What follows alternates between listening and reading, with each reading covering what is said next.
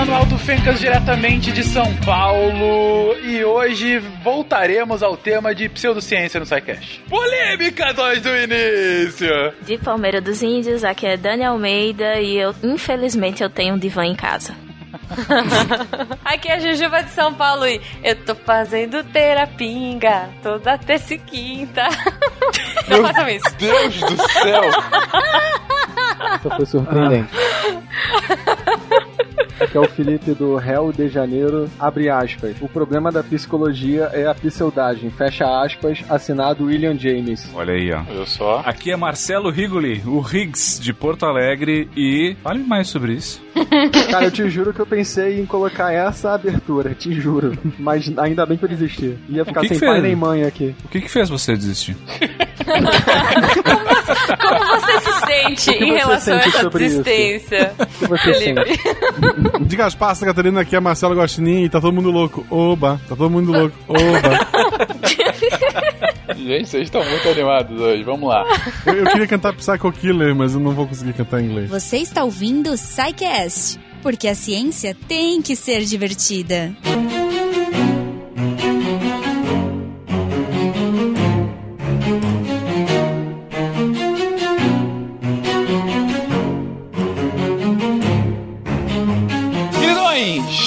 Yes, sir. Começando aqui um cast sobre psicologia. Esse é um tema há muito pedido, que a própria equipe tava há algum tempo querendo fazer. E vocês podem ver. Mas o Tarek barrou. É, é, Tudo culpa do Tarek. Sempre quando alguma coisa não der certo, culpem o Tarek. Mas o que eu queria enaltecer é que a gente chegou num ponto da equipe do SciCast que a gente consegue fazer um cast sobre psicologia só com gente da área, só dentro da equipe. Parabéns aos envolvidos. Temos aqui Boa, três boa. psicólogos e um estudante de psicologia fazendo esse episódio. E, gente, vamos começar. Afinal, onde que começa essa loucura ou a busca pra curar a loucura ou pra entender? Enfim, qual é a base mais fundamental, a pedra fundamental da filosofia? O crack. Da psicologia, né? da, opa, da, da psicologia, perdão. Ó o ato falho aí, ó. Freud explica. Ato falho. Ato falho agora. É, eu não sei quando esse episódio vai ao ar, né? Mas se ele for perto do carnaval, tem tudo a ver, porque sempre tem Egito, Sim. né? Puta, É. olha. E no Egito. É aquela mistura do Brasil com o Egito, né? Pois é. Nesse caso, Egito e Grécia, vai. É. Mas como todo bom episódio de SciCast, a gente tem que voltar pro Egito e pra Grécia, né? Então não tem como a gente começar a falar de psicologia sem voltar lá pros gregos pré-socráticos. Normalmente quem comenta isso é o Cortella, mas daqui um pouco, é, talvez ele apareça. Mas o que eu queria deixar antes da gente começar a listar coisas aqui, comentar sobre as, as ideias, é que é interessante que as pessoas tenham em mente que o grande debate aqui é o que é a mente, de onde ela vem e como ela se comporta. E essa é a discussão que está acontecendo há quatro séculos. Quatro séculos, desculpa, quatro milênios na humanidade. E ainda é uma discussão em aberto. Então, assim, não é um tema muito fácil e tem muita coisa em aberto e tem muita ciência, como lembrou, tem muita pseudociência também, né? Então a gente trabalha meio na fringe science, a gente tá ali na, na fronteira entre descobrir fenômenos e talvez dar muita bola fora ainda. A gente vai ver mais adiante na parte histórica que é a psicologia, enquanto ciência mesmo, é uma área bem nova dentro das ciências comparadas com a física, com outras, né? Então, muito se descobriu, por exemplo, no último século, mas ainda tem muita coisa em aberto. Então, a chance da gente estar falando alguma coisa agora que daqui a duas décadas, três décadas seja uma bobagem é bem grande, né? Não é só lá no cast de física de matéria escura que, né, ah, agora eles achavam que existia matéria negra e tal, né? Então aqui também a gente vai, ah, eles achavam que tinha tal coisa e talvez não tenha. Mas, quando que tudo isso começa, né? Os primeiros relatos que a gente tem, por exemplo, que começam a pensar sobre essas coisas, e aqui, de novo, uma ressalva muito focado na história do Ocidente, tá? A gente aqui tem muito pouco contato com a construção do conhecimento da ciência na, na- no Oriente, na Ásia, né, no, no Sudeste Asiático e tal. Que provavelmente tinha muitos filósofos lá que também estão pensando nisso, mas o que a gente tem acesso é daqui, né? Até se alguém tiver informação aí, pode comentar ah, embaixo que a gente agradece. O Rigoli comentou sobre a, uma suposta psicologia do Oriente, né? É como que isso aconteceria lá. E eu acho que lá a tradição é de uma psicologia barra religião durou bem por bem mais tempo do que durou no Ocidente. Tanto que, se a gente for comparar um pouco mal comparando, mas ainda assim uma comparação que eu acho válida, o budismo é uma espécie de psicologia do Oriente. Só que a gente percebe que assim, o, o, o budismo não é uma filosofia no sentido grego, né? Que tenta separar o mito da ciência, digamos assim. O mito da razão. No Oriente, eles é, essas duas coisas permanecem juntas até hoje, assim. Tu vê o pensamento tradicional do budismo, a gente vê nitidamente elementos mais laicos, digamos assim, de uma, de uma ciência mais laica, junto com coisas associadas à religião. Então é, é interessante notar essa diferença, né? Ah, eu acho que isso é legal porque tem um componente interessante que é toda, toda vez que a gente tenta pensar sobre o fenômeno humano, sobre como as coisas se dão, por que, que as coisas se dão, alguma teoria psicológica a gente tem por trás, mesmo que implícita, né? Então, assim, uh, quando a gente pensa assim, putz, aquele professor me, me rodou naquela disciplina é porque ele é um grandíssimo filho, né? Mas isso implica que eu entendo que ele tem uma mente, que ele tem uma vontade, que ele faz coisas dentro de um código moral, que podem ser boas ou ruins, e que eles não são ditadas única e estritamente pela lógica, porque ele pode ter agido emocionalmente, porque ele sendo não filho de uma, né? Então seria uma. Então, mas claro que a gente não para pra pensar nessas coisas. Mas uma teoria implícita da mente, a gente sempre tem, de como as coisas se dão. E isso é que botou essas pessoas que a gente vai comentar agora a, a pensar sobre isso. Então, por que que eu acordo de manhã? Por que que eu tenho sono à noite? Por que que quando eu tô com fome, eu, eu fico uh, cheirando coisas para ver se elas são comestíveis? Por que que eu me apaixono? Por que que eu tenho vontade de transar? Por que, que eu tô triste? Por que, que eu tô triste? Por que, que às vezes eu sinto muita vontade de fazer coisas e dias que não, né? Por que, que quando tá frio eu quero ficar deitado? Então, assim, por que, né? Acho que apesar, né, do, do Feynman já ter dito que por que não é uma boa pergunta científica, na psicologia ela faz muito sentido, né? É porque a gente tá atrás da razão pela qual as coisas acontecem, não só no como elas acontecem, mas o porquê. Então, porque a gente pode chegar nesse nível de análise, a gente pode chegar para alguém e perguntar, uh, Felipe, por que que tu disse que tu ia levantar a mão, né? Ele vai dar uma razão. A cabeça dele faz sentido. Foi na melhor das intenções. Aí tu tá presumindo que existe uma intenção, livre-arbítrio e tudo mais, mas depois a gente entra nisso. É, mas a ideia, então, é que as pessoas começaram a se questionar isso. E lá, mais ou menos 1500 antes da Era Comum, o primeiro registro que a gente tem, então, no Ocidente, é falando sobre depressão e distúrbios do pensamento. Então, já fala sobre, não depressão como a gente entende hoje, né? Mas esse desânimo, essa coisa mais para baixo, no Ebers Papyrus. Me perdoem a pronúncia do, do grego aqui, porque o Cortella não chegou ainda.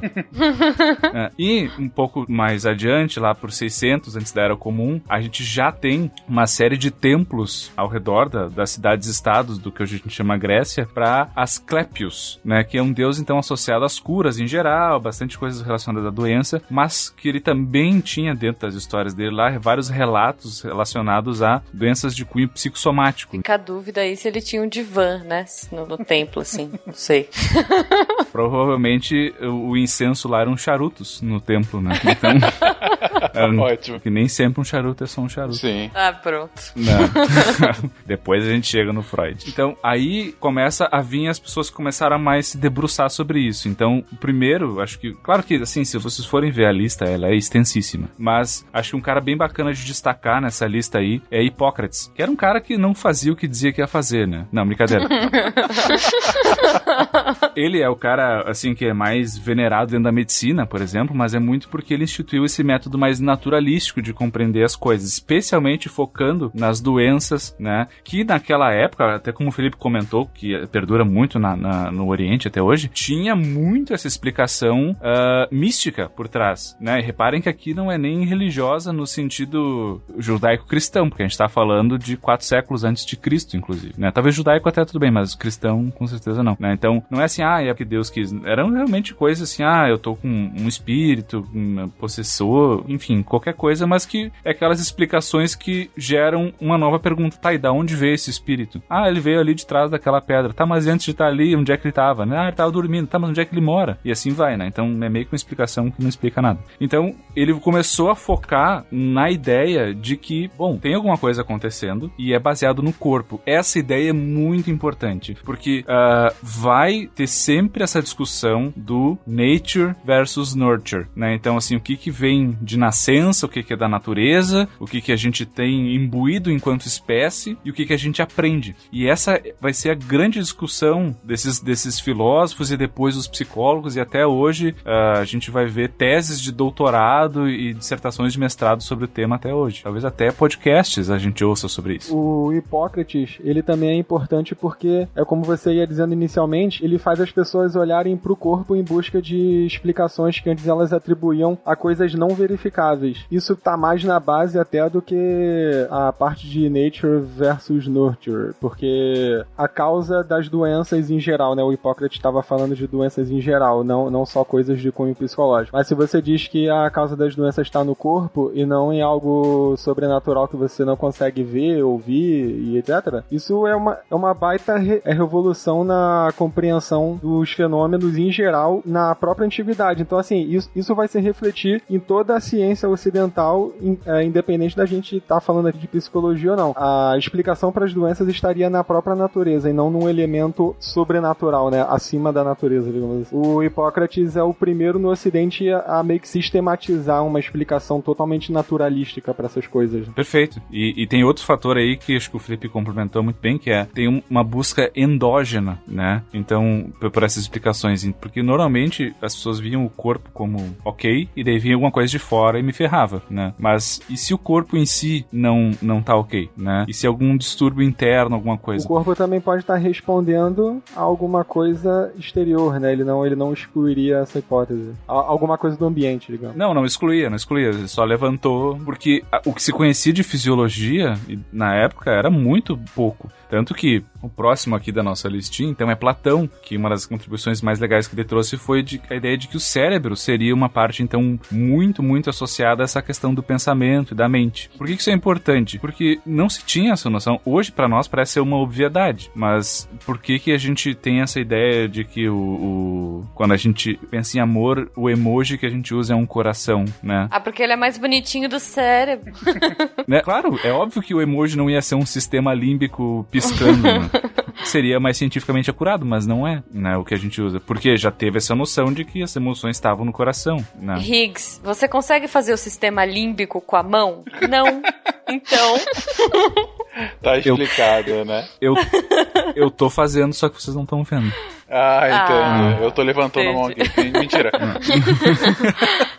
Se a gente for dividir uh, grosseiramente assim as linhas filosóficas de pensamento sobre essa temática, elas meio que se dividem aqui em Platão e Aristóteles. Platão, né, quem era nerd no final dos anos 90, com certeza leu o Mito da Caverna, né? Porque, enfim, tinha o Matrix, né, que era a versão high-tech disso daí. Então, assim, o, por que que eu tô mencionando isso? Porque aqui vem a, de uma ideia de que existe um, um mundo ideal, o mundo das ideias lá de Platão, e o um mundo real, o mundo que a gente tá, que ele não é idealizado. E isso vai fazer essa cisão entre uma parte física e uma parte metafísica, onde a mente é algo que está no éter, está em algum lugar desconhecido, e o corpo que está aqui e elas se relacionam de alguma forma, mas não são necessariamente dependentes, né? É, e Aristóteles não, né? Apesar de colocar o conceito de psique, ele coloca então até a ideia do, da alma na máquina, do fantasma na, na máquina, né? É, é, uma visão então que diverge da ideia, dessa ideia de Platão e volta um pouco para a ideia do Hipócrates. E essa discussão do, do, do de onde está a mente vai girar muito em torno dessas duas formas de pensar isso, assim, que é ela tá no corpo ou ela tá é um produto maior do que o corpo, né? Ela tá além disso, é uma coisa talvez metafísica, né? Depois vem o, a escola que a gente chama dos estoicos, né, do estoicismo, que uh, versou sobre várias coisas, mas também sobre fundamentos éticos bem interessantes, que foi a sementinha lá com Epiteto e aquela galera para a criação do que hoje a gente conhece como terapia cognitiva, que talvez alguém, alguém já tenha ouvido falar, já tenha feito terapia cognitiva. Ela é muito baseada nessa ideia, né, na ideia de que o que faz a gente sofrer não são as coisas em si, é a maneira como a gente pensa as coisas, né? Então, assim, pam, pam, pam. ó, né? Isso é uma mudança muito interessante de, de encarar as coisas. Então, nos anos 70, o Aaron Beck, é um, era um psiquiatra norte-americano, ele cria terapia cognitiva muito baseada nessa ideia, que é lá de 300 a.C., antes da Era Comum, né? E aí a gente começa a ver que essas ideias, por isso que a gente volta tanto, porque elas são muito seminais do que a gente está pensando. Então, continuando nessa ideia de, de que o corpo está estritamente relacionado, no Egito, por exemplo, uma hipótese para distúrbios mentais era que o útero estava fora do lugar nas mulheres, né? Sempre teve essa história de que a mulher é mais emotiva, etc. Mas né, a gente sabe que, enfim. Mas então que o útero estava fora do lugar e que ele estava circulando pelo corpo. Eita! E dependendo de onde ele estava, ele estava causando certos sintomas ou outros. Então a terapêutica era fumegar umas ervas na vagina da mulher para atrair o útero de volta. Caraca. Por que não, né? É, então assim, se né, vocês estão com algum problema psicológico, acende um incenso na frente ali, de repente, sei lá, né? Fica a dica aí de, de medicina egípcia pra galera. Bom, é, tirando o bizarro agora do final, o que eu tô achando interessante é, é, o que você trouxe logo no início do episódio, né, Higgs? Que é o tempo todo esse tentar entender, afinal, o que, que, que é isso da mente, né? O que Exato. é a mente o que, que faz mal pra mente, né? Uhum, você uhum. trouxe já gente falando que, ah, não, é o ambiente, Deus ou algum fenômeno que a gente não conhece que está me fazendo ficar maluco ou com algum problema mental, ou outros já defendendo, não, é um problema do próprio corpo que emerge pra mente, uhum. então é um problema físico que faz com que a, haja algum distúrbio psicológico, ou útero fora do lugar, como você colocou agora, mas é, é, independente da corrente, que enfim vai variar por N motivos, que a gente também não vai entrar aqui nos detalhes de um por um, o que eu acho interessante é essa linha mestra de tentar, é, claro, ainda não como uma ciência, como você disse, a ciência é muito, muito mais recente, mas tentar explicações, né? Tentar fazer sentido, fazer o negócio é, dar sentido à mente que é algo tão, tão intangível ainda hoje, né? É, é uhum. tentar dar razão a alguma coisa que escapa tanto à razão e ao mesmo tempo é aquilo que faz a gente ter razão. Enfim, continuando aqui antes que eu me embole mais. Eu, eu acho genial esse teu recorte porque pensa que nessa época todas as outras ciências também estavam se desenvolvendo, né? A matemática estava se desenvolvendo, a física estava se desenvolvendo, os princípios da química estavam se estabelecendo e assim como tinha alguém que acordava de manhã, olhava para uma sombra de uma árvore e pensava, caralho, por que que essa sombra faz esse movimento assim, né? Nessa época do ano e alguns meses atrás era diferente a sombra. Tinha um outro cara que tava olhando esse pensando, por que esse cara tá olhando aquela sombra o dia inteiro? Por, o dia inteiro. É, e por que, que, tem, e por que, que, tem dias que ele tá afim de ver a planta e tem dias que não, né? Então, assim, uhum. cada um tava vendo um recorte do fenômeno uh, humano, do, do, da natureza, e tentando explicar, né? O problema é que estudar a mente é uma coisa bem complicada no sentido metodológico, né? E é muito mais difícil tu fazer observações e, e, e tirar conclusões mais concretas, né? Até porque é difícil definir a mente, né? Pra início de conversa. Exato. Aí como é que tu vai mensurar um negócio que tu nem definiu? Não sabe o que que vai mensurar. compre batom, compre batom, seu filho merece batom. Bom, a gente já viu aqui então uma base antes da Era Comum, a gente tá falando aí de uma de, de estudos de mais de dois mil anos atrás. E claro que já se pensava isso antes, continua se pensando isso depois. Mas o, o que eu queria realmente entender, e já dando realmente um salto, é: e quando entra aí as primeiras bases do nosso racionalismo moderno, do nosso positivismo, como isso se encontra com esse pensar da mente? Isso que, que trouxe é, é bem legal, e acho que esse salto faz todo sentido, porque lembra que eu comentei sobre as diferenças entre Platão e Aristóteles? Lembrem que nos castes de história a gente já comentou, Aristóteles era proibido na Idade Média, né? A gente foi redescobrir Aristóteles muito depois em função do, dos povos árabes que tinham conservado. Por quê? Porque é uma visão não compatível da natureza e do ser humano. Então, quando ressurge ali no final da, da, da Idade Média e, e o retomar do iluminismo, essas ideias de, bom, então acho que esse negócio de mente, tudo que acontece com a gente não é Deus, não é os fenômenos que, que no caso a cultura dominante agora era cristã? Vamos olhar para o corpo. E aí, então, no século XVII, volta de novo essa ideia. Quem ainda manteve uma ideia de dualismo bem forte, que até hoje a gente estuda esse cara, né, e tanto na filosofia como em várias artes, nas várias áreas, é o René Descartes, né? Então que tem essa ideia do dualismo da mente. Então, ele até tinha uma, uma teoria muito maluca que eu não sei de onde é que ele tirou. Até se alguém souber, complementa aí, que é que a única conexão física do corpo com a alma, com a mente, era a glândula pineal, que é a partezinha do cérebro. Cara, não dá pra saber qual é o incenso que ele tava usando ali, né? Mas ele falava isso só porque a glândula pineal ela tá mais ou menos no centro do cérebro, então tinha uma lógica espacial pra ele, digamos assim. Tipo, é, se ela tá no centro, se, se ela tá entre os dois hemisférios, é porque de alguma forma ela tem esse papel de, de, de conexão, sei lá. Eu acho que ele pensava em algo assim. Mas aí, de qualquer forma, ele usava isso pra explicar como que a mente, que seria um negócio incorpóreo, é, co- como que isso interagiria com o corpo. Só que assim, falar que a glândula pineal não explica como que uma coisa incorpórea está interagindo com uma coisa corpórea, né? De qualquer forma. Essa, essa é uma das grandes críticas a essa ideia dele aí da, da glândula pineal. Que pra época até tinha algum sentido, né? Hoje em dia parece sem noção, mas pra época era o supra-sumo do, É da tipo tua- especulação. É tipo tua tia Cotinha perguntar como é que como é que essas coisas aparecem aqui no meu computador? Aí tu só responder, não, tá vendo esse cabo azul, ele tá ligado na internet. Pois é. É, então, Não explicou exatamente. nada, tu só disse que vem da internet, É. mas né, tu não- Exato. né? Agora, eu tô impressionado da- de você ficar revoltado ou assustado com isso, Rigoli, não ter tecido qualquer comentário sobre o incenso nas partes íntimas das mulheres. Isso, isso é mais sobre o Rigoli do que sobre a psicologia. bom ponto, bom ponto. Muito bom Já que a ponto. gente não vai se aprofundar na, na ideia aqui, eu vou recomendar um livro, então, do Antônio Damasio, O Erro de Descartes, que é um livro muito legal, bem acessível de divulgação científica, onde ele traz várias evidências científicas de por que, que Descartes não estaria certo nessa ideia. Ah, Antônio Damasio, que inclusive é meu amigo, não sei se vocês sabem, porque eu apertei a mão dele. Olha. Então ele é meu amigo. Olha. Ah, ah, fica aí um abraço pra ele, que é português, talvez esteja ouvindo o SciCast aí. Ele estar pensando, quem é Rigoli? Quem é esse cara?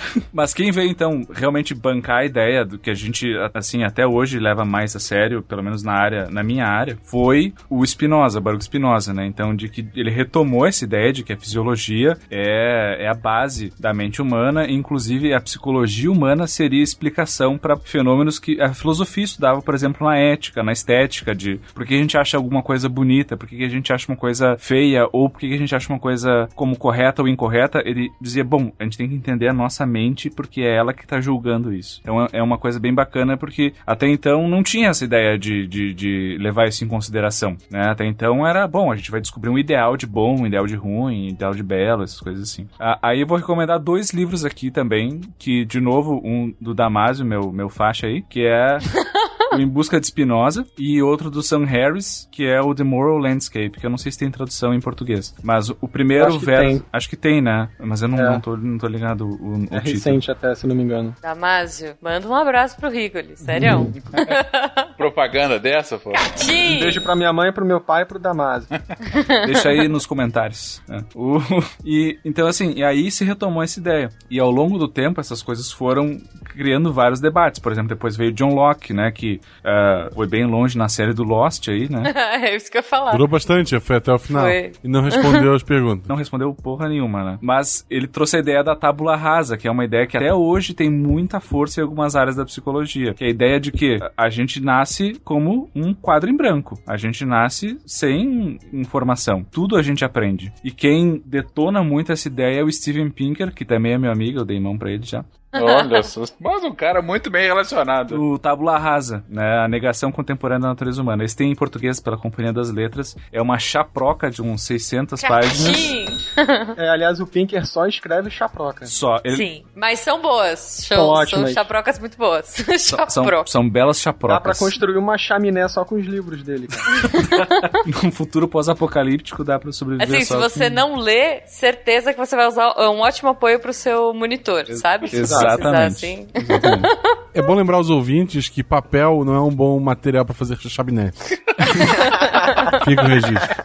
Não faça isso em casa. Mas acho que como eles são empiristas, eles podem tentar, né? É, bom ponto. Ah, Falando em empirista, né? Falando em empirista, temos David Hume, então, né? Que ele começa a trazer essa ideia do que a gente chama hoje de empirismo em inglês, né? Mas de que ele traz de que, bom, tudo o que acontece é, é mediado pelos processos psicológicos. Então, assim, ah, eu tenho uma teoria de que acetona é uma coisa fedorenta. Bom, mas é porque é porque eu tô com a acetona da minha esposa aqui. Não, não. Tem que chegar lá e cheirar. É, porque tem que chegar lá e cheirar e quem vai processar isso é tua mente, tu só tá produzindo isso porque tem alguma coisa lá dentro que tá computando isso como fedorento e a linguagem tá colocando, enfim. E antes não se levava isso em conta, né? E isso se tornou importante porque a gente passou bom a refletir, putz, e as outras coisas que a gente pensa sobre as outras ciências, por exemplo. Será que não é só um viés da minha percepção, não é um viés do que eu acho que eu quero ver? Então começa a plantar uma sementinha da discórdia aí na ciência, né? Deixa eu entender então aqui é, é, essa nova leva que você trouxe aqui. Bom, a gente está comentando sobre uh, filósofos que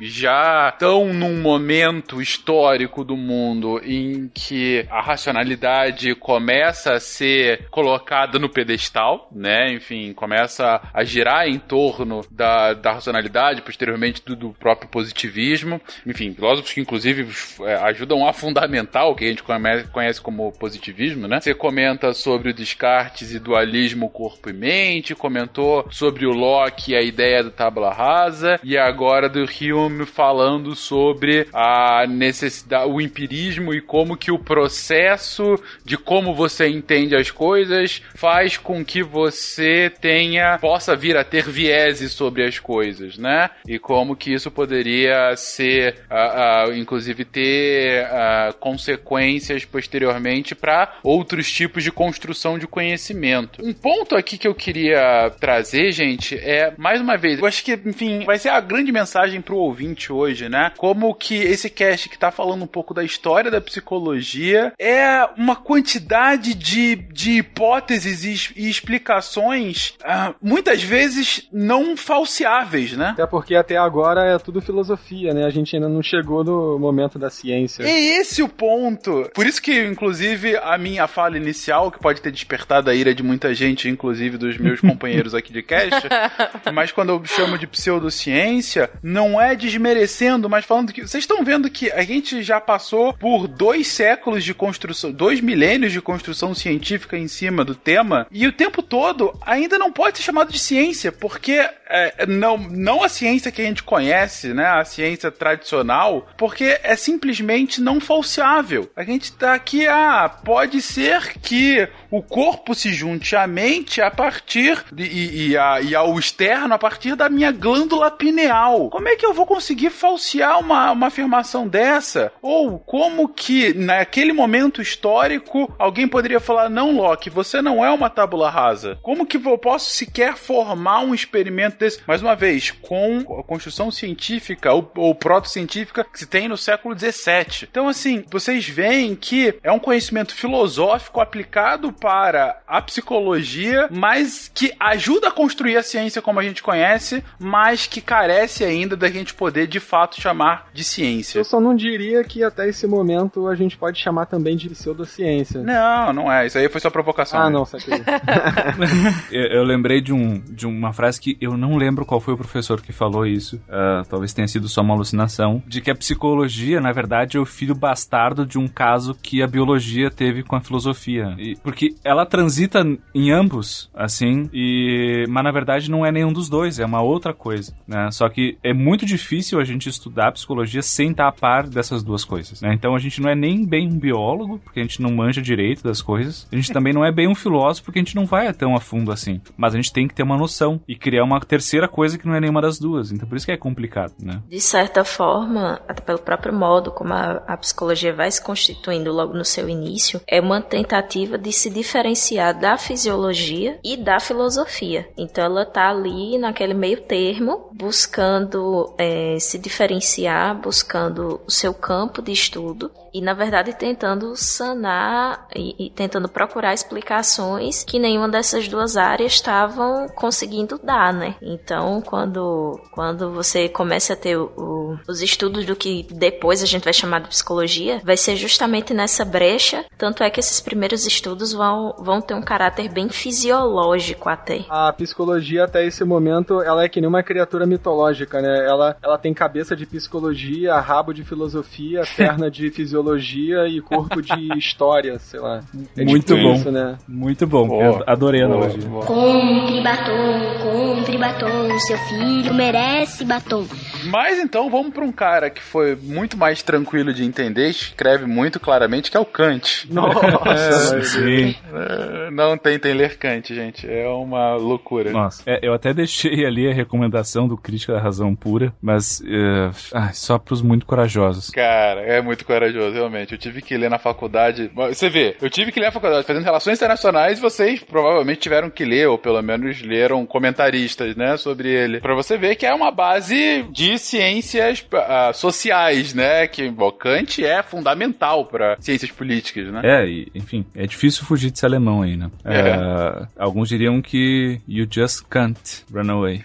Que horror. Aqui tem trocadilho bilíngue, viu? Mas bom, acho que a, a principal contraposição que ele vai fazer, então, é a ideia de que, bom, não é tudo assim como o Hume estava falando. né? Ele vai colocar que, bom, é interessante colocar aqui que o Kant já tinha lido Hume, né? Ele veio um pouquinho depois. Ele vai colocar, então, que vai ter dois, duas formas de conhecimento, duas formas que a nossa mente funciona. Que tem um conhecimento a priori e um conhecimento a posteriori. Esse a priori, ele não é influenciável por essas questões do empirismo que, o- que o Hume coloca, né? E o a posteriori, sim. Então, aqui a gente volta para a questão, bom, vão ter certas coisas que são inatas, vão ter certas coisas que são imutáveis e vão ter certas coisas que a aprendizagem, a experiência vai modelando, né? E isso, de novo, como o Fincas comentou antes lá, vai ser um debate que vai continuar aí até hoje, né? Isso, esses dois, assim, eu acho que meio fecham o século XVIII e aí, no século XIX século XX é que a gente vai ter a grande explosão da psicologia enquanto campo de estudo, onde a gente vai ter no século XIX um foco nesses processos todos que a gente vem falando, mais gente se debruçando, mais evidências se construindo, mas ainda com pessoas que, por exemplo, não se intitulavam ah, psicólogos, né? Só um ali que depois eu vou comentar, mas a maioria eram ou biólogos, ou fisiologistas, ou neurologistas, né? E mais pro final do século só que começou essa ideia de, bom, quem sabe ter uma área aí que ela é ah, unitária o suficiente para ela se separar das outras, né? Então, por exemplo, no século XIX, a gente vai ter o Gall, que é da frenologia, que é que todo mundo já viu em alguma série médica aquela cabeça de ser humano toda pontilhada com vários nomezinhos Uhum. assim. Sim, É, sim, é, com que era certeza. aquela medição do crânio como sendo uma medida de,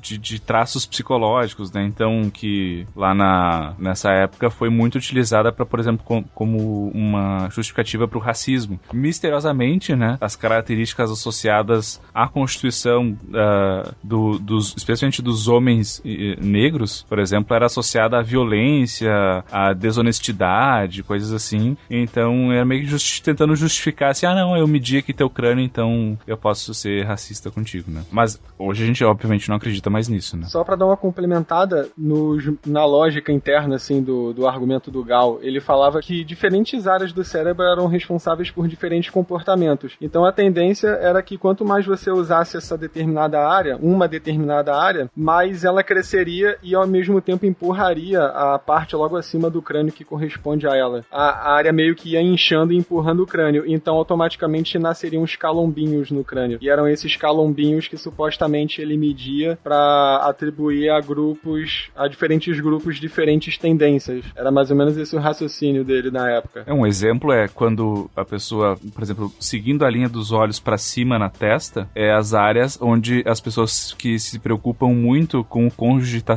tá traindo elas, elas começam a crescer, né? Por isso, né, chama de tá com chifre. Claro.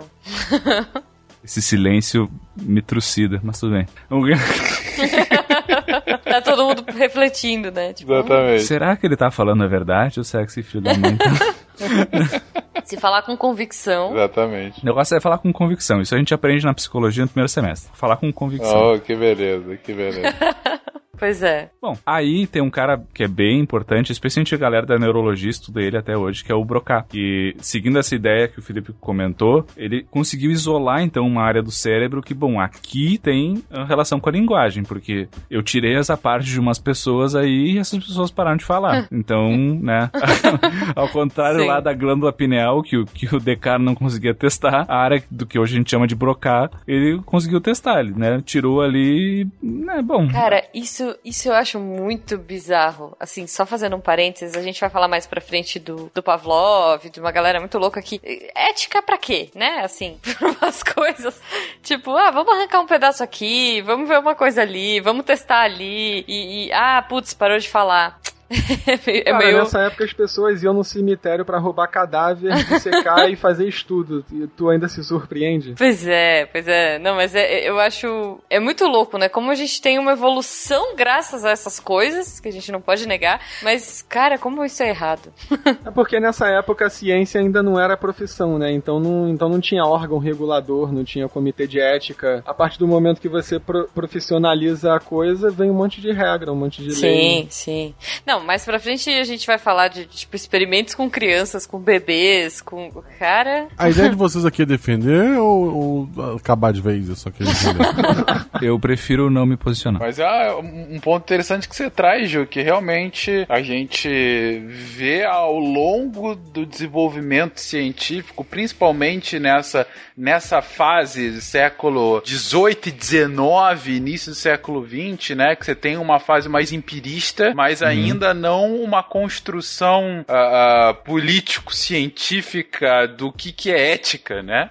Com na, na ciência, enfim, você tem algumas, alguns limites, mas outros que estão sendo ainda demarcados. Talvez o, o grande ah, ponto de inflexão quanto a isso foi justamente durante a Segunda Guerra, né? Sim. Em que você teve o uso de experimentos científicos em humanos por parte do, do governo alemão, que, por um lado, acabou avançando a compreensão em alguns temas, mas por outro é algo absolutamente inadmissível e que acabou sendo visto como algo que, para não mais repetir, e acabou levando sim a boa parte da ética ah, experimental que a gente tem hoje, né? Uma ética de, de algumas limitações que, que você tem, principalmente no experimento com humanos, né? Mas eu acho que grande parte disso foi circunstancial, no sentido de que a maior parte dos estudos dessa época vinham de pacientes que eram, sei lá, tinham um pedaço da cabeça arrancado por causa da guerra. E aí os médicos começavam a catalogar assim: bom, esse cara perdeu, esse cara levou uma porrada na testa. O que que tá acontecendo de diferente com ele? Ele, ele perdeu o autocontrole, a capacidade de inibir impulso. Esse cara levou uma porrada atrás da cabeça e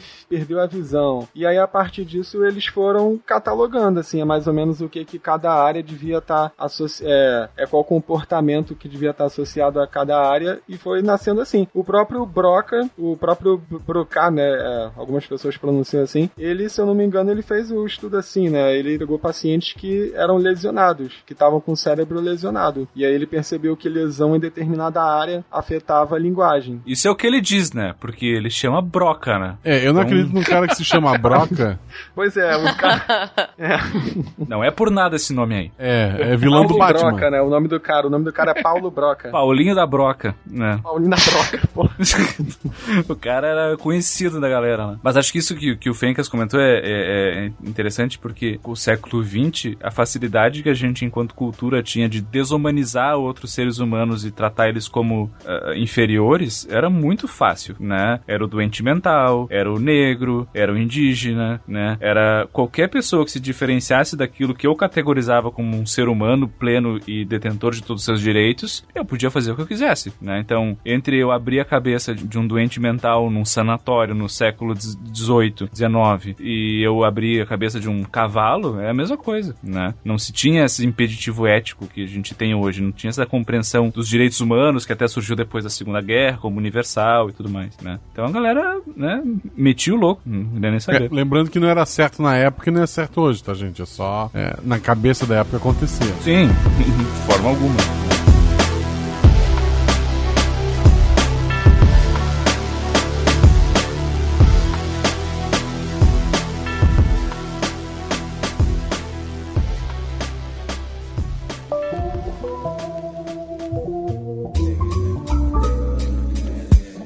E ainda nessa questão de experimentos, a gente, justamente na parte do, da eugenia, como a gente colocou agora há pouco, você também teve uh, experimentos para esse lado, né? De como que a, a, mente humana funcionaria diferente em diferentes raças, aspas, muitas aspas aqui, de seres humanos, não? Eu acho que o Galton, por causa do envolvimento dele na eugenia e por causa das teses racistas, que são decorrentes da eugenia nessa época, eu, eu acho que isso acaba eclipsando um pouco a importância que ele teve, tanto para a ciência em geral. Porque, assim, o Galton foi um estatístico sinistrão, digamos assim. sinistrão. É. é bichão, hein? Ele praticamente estreou a psicometria, que existe até hoje, a gente usa isso na psicologia. O Galton foi um dos primeiros a tentar estudar inteligência, personalidade. Ou seja, ele, o Galton foi o fundador de uma área da psicologia que é chamada de psicologia diferencial, que estuda diferenças individuais. Então, assim, é, é, eu acho que ele foi um homem do século XIX, né? Então, ele vai vir com prós e contras do século XIX. Então, assim, é independente dos males, eu acho que ele é um cara bem importante e genial, assim, para e bem importante para psicologia. É, acho que isso que o Felipe comentou é importante, até porque a gente desceu além em várias coisas que eles fizeram. Mas cu cuidar com o anacronismo, né? Difícil a gente olhar com os, com os olhos de hoje, né? É bem isso. Não dá para trazer esses caras para os dias de hoje, com a mente que a gente tem hoje, né? E, e julgá-los, analisá-los. Enfim, a gente tem que entender o contexto que eles estavam. É que nem a gente chegar agora e falar que ninguém mais vai ler a República de Platão porque o Platão era, era escravista, sabe? O cara, porra, viveu 400 anos antes de Cristo, sei lá, então... Até porque eles não estão pagando a gente para analisar eles, né? Então, eu não analiso ninguém de graça. Então... Mas, enfim, o, outros pensadores dessa época que acabam influenciando também, final do século XIX, que, que seja interessante comentar aqui? Dentro dessa parte mais experimental, acho que um cara que vale a pena comentar é o Wilhelm Wundt, que é um cara da Alemanha, que ele basicamente inaugurou essa ideia da psicologia experimental. Né? A gente teve outras pessoas pessoas que começaram a, a, se questionar, por exemplo, por que que quando eu tento chamar alguém e essa pessoa demora para responder, por que que umas demoram mais, outras demoram menos? Por que eu demoro mais quando eu tô bêbado do que quando eu não tô, né? O que que acontece? Por exemplo, aí isso inaugurou, por exemplo, o estudo dos, dos tempos de reação, né? Por que que eu, eu tenho que apertar o mais rápido um botão assim que eu ver uma luz acender? Eu não consigo ser simultânea a luz, eu tenho uma demora e as pessoas demoram tempos diferentes. E isso, ele foi uh, se imbuindo dessas perguntas perguntas, ele criou basicamente o primeiro laboratório de psicologia experimental do mundo, que se tem ideia, né? Isso que é o foda, e o laboratório tá lá ainda, né? Quem for pra Alemanha é um passeio legal. O legal é que tem essa preocupação, né? A gente tá falando que começa uma questão de discutir mais a ciência e tudo mais, e, e eu acho que Wundt é um cara que tem essa preocupação, ele quer criar um laboratório, né? Ele, ele quer fazer tudo experimental, e isso é muito bacana. E ele cria um método para isso também, né? Ele padroniza o método não só de de testagem, mas também de retestagem, né? Tudo bem que depois esse, esse método vai ser questionado, obviamente, mas aí ele, ele distingue bem dois processos, que seriam de observação externa, né? Que seriam os reflexos que o, o Higgs já falou, e ele vai falar também da observação interna, que seria o método de introspecção, que é o método que ele vai utilizar na grande maioria de seus estudos, né? E, e aí ele, ele vai colocar uma coisa que até hoje a gente usa de certa forma é, na prática da psicologia, que é o registro de pensamentos e de sentimentos. Então é uma coisa muito bacana que ele começa na época e claro que de uma outra forma, né, mas ele vai se dedicar bastante a estudar a parte dos processos sensoriais básicos, né? E aí ele estabelece o que seriam as sensações puras e vai fazer o estudo dessas sensações e desses processos no geral. E ele vai começar então diferenciar, uh, se, se distanciar muito da, da fisiologia, né, que era o estudo inicial dele, assim,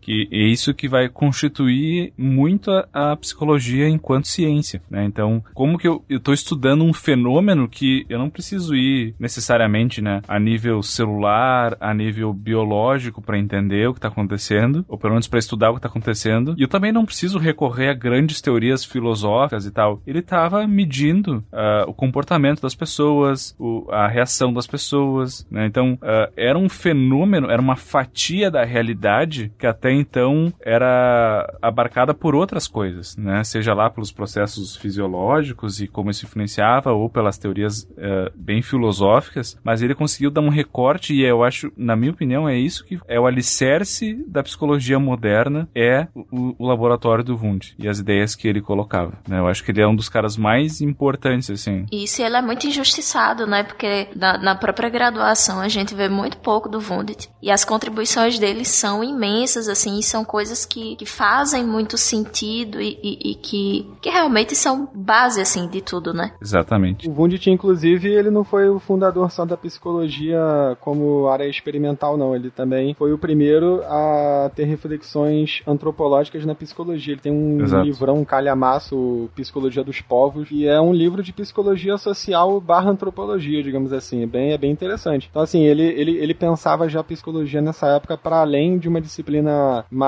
próxima da fisiologia, né, digamos assim. Ele, assim, ele tinha um pensamento bem amplo sobre, sobre o que poderia ser a psicologia. Era um negócio bem impressionante e como a Dani disse, a gente não vê muito isso na graduação. É, é uma pena. Inclusive, ele cria a base para dois campos de, de estudo que são bem difundidos dentro da psicologia, né? Que é o, o campo de, de estudo individual, digamos assim, e o campo de estudo um pouco mais coletivo. Então, ele meio que divide e vê que uma área de estudo vai ter que se dedicar a, a, a, parte individual, mais lá na frente a gente vai falar um pouquinho, e depois ele vê que isso por si só não responde a questões culturais e a questões a nível de sociedade. Então ele inaugura também o que, o que vai ser a psicologia social. Então o cara ele acaba sendo um visionário para a psicologia como um todo, porque ele abarca muita coisa de uma vez só, só que ao mesmo tempo que ele abarca tudo, ele diz: Ó, oh, galera, eu não dou conta de tudo e eu tô dividindo isso aqui em dois para poder estudar. E basicamente essa divisão ela segue até hoje, digamos assim. Ou seja, a gente, sim, a gente está dizendo que Freud não é o fundador da psicologia. pá.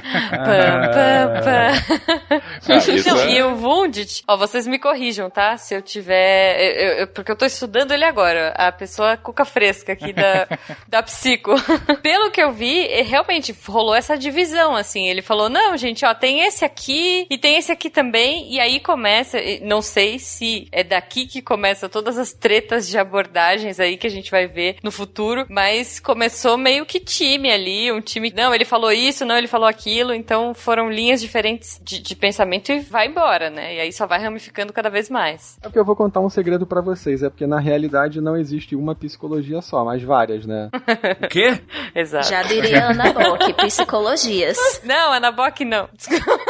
O que eu tô achando interessante dessa etapa que vocês estão colocando agora, esses pensadores de século XIX, é, bom, primeiro um uso cada vez maior, e agora fica bem claro com o Wundt, de método, né? De, de fato você ter uma, uma base experimental para os pontos que você está testando. E segundo, o que vocês tinham falado ali atrás, a mistura da psicologia com a biologia, porque a quantidade de experimentos e, e hipóteses que vocês estão colocando aqui, que estão relacionando o tempo todo com o funcionamento fisiológico nosso, é impressionante. Então, de fato, é, é tentar mostrar, olha, a nossa biologia funciona dessa forma porque a nossa mente funciona assim, ou a nossa mente funciona assim, e daí a nossa fisiologia funciona dessa forma. Isso é, é muito legal ver essa linha mestra sendo traçada pelas diferentes abordagens ditas até agora. Ou seja, a psicologia é tipo a Hidra, né? É, tu corta uma cabeça, nasce duas.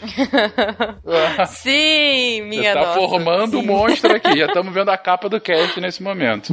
Olha que beleza. Uma hidra com a cabeça do Freud, do Wundt. É, eu tô vendo a hidra como o pensador lá de Rodin, sabe? Uma hidra com a Muito mãozinha, bom. assim, com uma das cabeças. mas um outro cara que fala sobre bichos, talvez não hidra, mas bichos em geral, é Darwin. O que, que Darwin tem a ver com psicologia, gente? Nossa, aí me segura que eu, que eu vou. eu vou desandar falando. Segura a minha evolução. Aí vocês vão ver o digievoluir. É, porque o, o, o babado é grande, né? Porque eu acho que o Darwin, junto com o Wundt, eles formam os super amigos da psicologia, né? Sim. Aí, de lá é tipo, super gêmeos desativar forma, né, de forma de, de um macaco rezos e do outro lado forma de um laboratório. Então, assim, é o casamento perfeito. Ah, já que vocês estão falando de gêmeos, eu, eu esqueci de falar. O Francis Galton era primo do Darwin, tá? Galton, Olha primo só. do Darwin, Galton é primo do Darwin. Olha só. Caramba. Tudo em Estamos família. em família aqui. É um nepotismo, né? Sempre aí.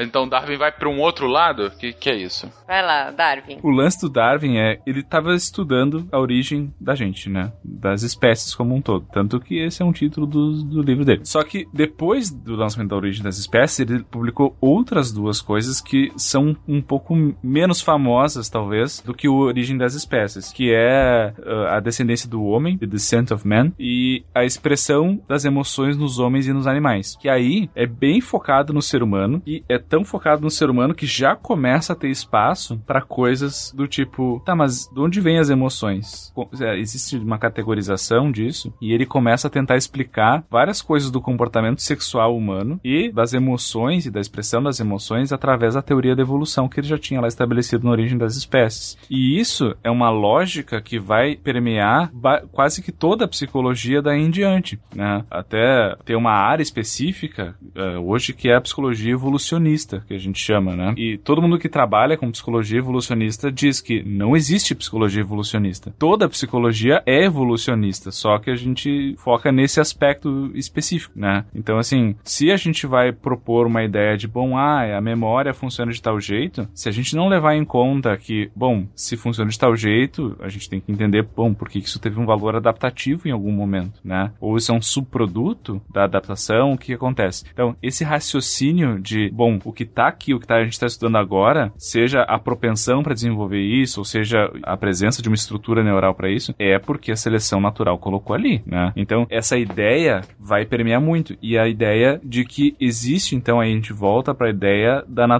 humana, né? De que a gente vai ter o mesmo conjunto de emoções e tudo mais em todos os seres humanos. Então, se eu fizer um, um achado aqui no, no, no Brasil sobre as emoções, tem uma boa chance dele ser válido em outros países, em outras culturas, né? Porque em tese, em tese, a gente está tentando chegar nesse denominador comum de todo mundo, né? E aí que é a importância dele para psicologia, né? Aí é que tá a, a grande virada da, talvez uma das grandes viradas da compreensão de, bom, o que está acontecendo na cabeça das pessoas, né? Ah, interessante. Interessante como você começa a, a juntar ainda mais a biologia, mas dessa vez não só a nossa biologia, mas uma biologia mais geral, né? Falar uma biologia mais natural é idiota. É falar, enfim, é ser um pouco mais amplo nesse seu escopo biológico, né? Compre batom, compre batom, seu filho merece batom. Agora, tem um cara que eu só ouvi falar de longe e sempre achei intrigante, é esse tal de Pavlov.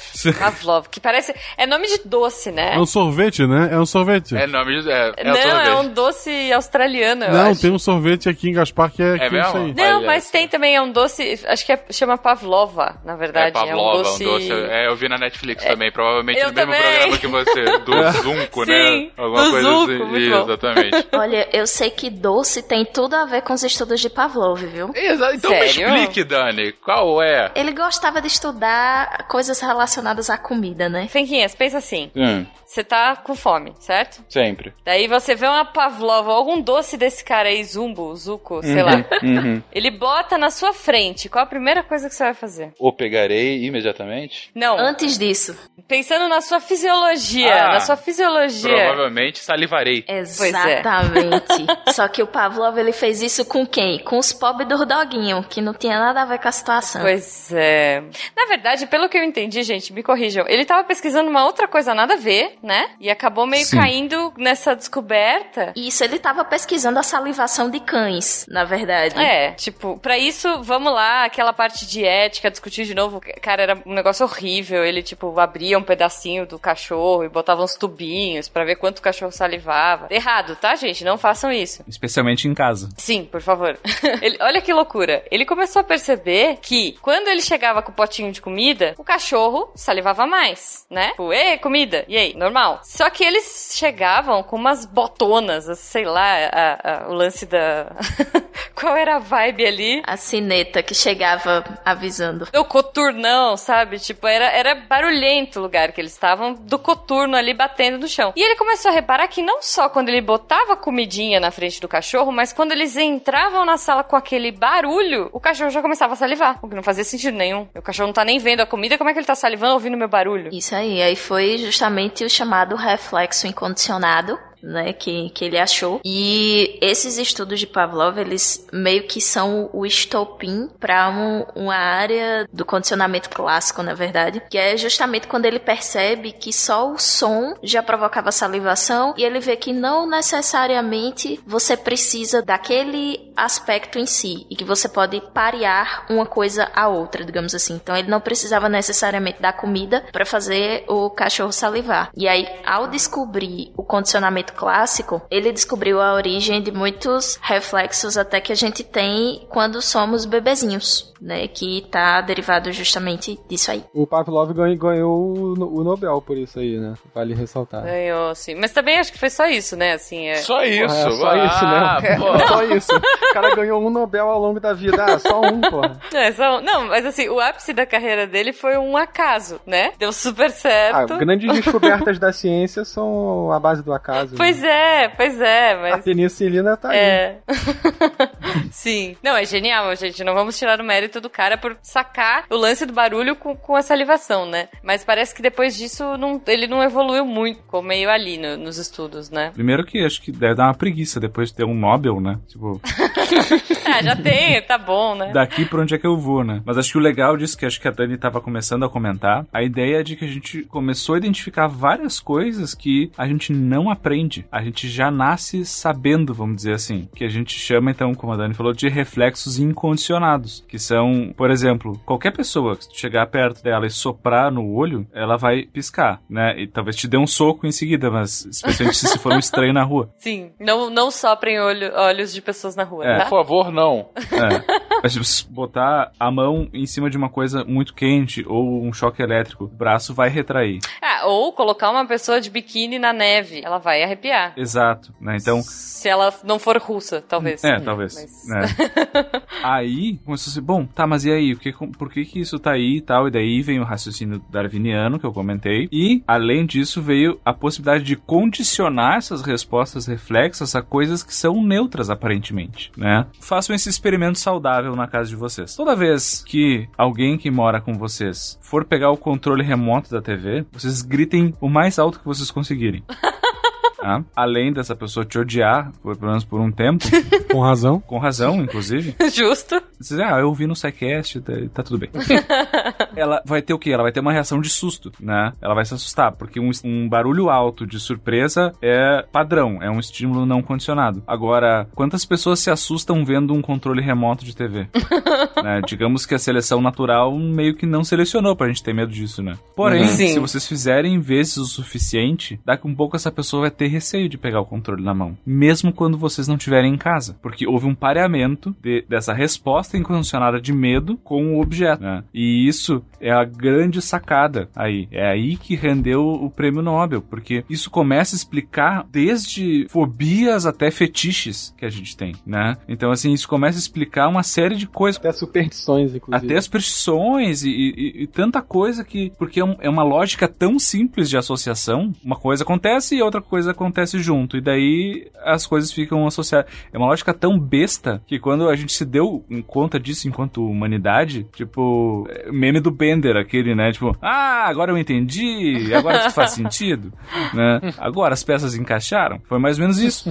E aí, depois, quem assumiu muito o estudo disso foi, por exemplo, William James, né? Que a gente vai comentar também. Isso até hoje a gente usa com um princípio muito importante, desde psicoterapia até pesquisa em, em laboratório, assim. É uma coisa que até hoje é um, um construto que se mantém. Nenhuma evidência contrariou isso até hoje, assim, consistentemente. É, Assim, eu acho que hoje tá mais raro, né? Até da galera assistir TV e tudo mais. Mas eu acho que a nossa geração, quem ouvia aquela chamadinha do plantão da Globo, Ah. não gelava e corria pra TV, Já sabe que vai cara. dar merda, né? Já. Você já. sabe que vai dar ruim. Deu merda no É, mundo. Não, não tem outro. É isso, é isso. Deu merda no mundo, é isso aí. Hoje em dia não, É, hoje em dia qualquer coisa estão usando.